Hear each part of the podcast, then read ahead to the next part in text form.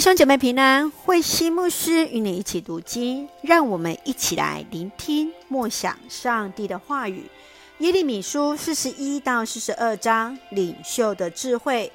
耶利米书四十一章，基大利无视于约哈拿的警告，在宴席上遭到以实玛利的暗杀。约哈拿带兵追杀以实玛利，在带领百姓回犹大的途中，因为怕巴比伦的报复。而逃往埃及，在四十二章，我们看见约哈拿执意前往埃及前，还特意请耶利米求告上帝的旨意。上帝清楚指示他们不可下去埃及。让我们一起来看这段经文与默想。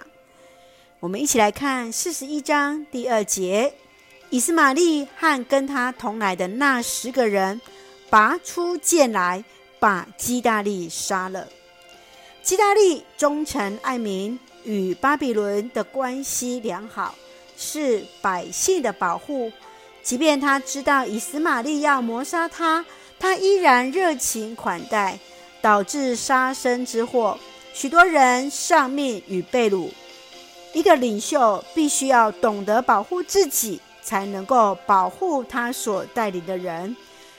基大利和以实玛利的事件所带给你的信仰反省是什么？你认为一个领袖必须具备哪些条件？接续，请我们一起来看四十二章第六节：无论上主我们的上帝的话是好是坏，我们一定听从。这是我们求你向他祈求的。我们若听从他，一切都会顺利。约哈拿害怕巴比伦报复，决定逃往埃及，并请求耶利米为他们代祷。百姓愿意顺服上帝的旨意而行，而当上帝要他们留在犹大时，他们却拒绝了。你会如何跟上帝祷告？当事情不如你所愿之时，你会如何回应上帝呢？愿主来帮助我们，愿意顺服神的带领。我们一起用四十二章第六节作为我们的金句。我们若听从他，一切都会顺利。是的，我们若听从上帝的话语，一切都会顺利啊！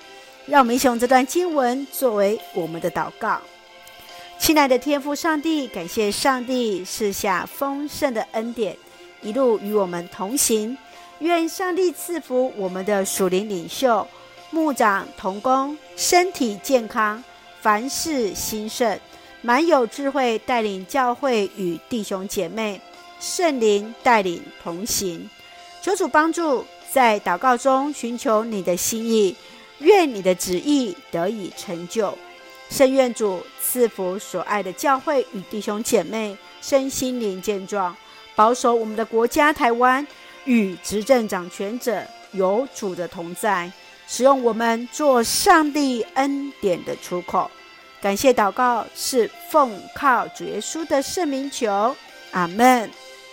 弟兄姐妹，愿上帝的平安与你同在，大家平安。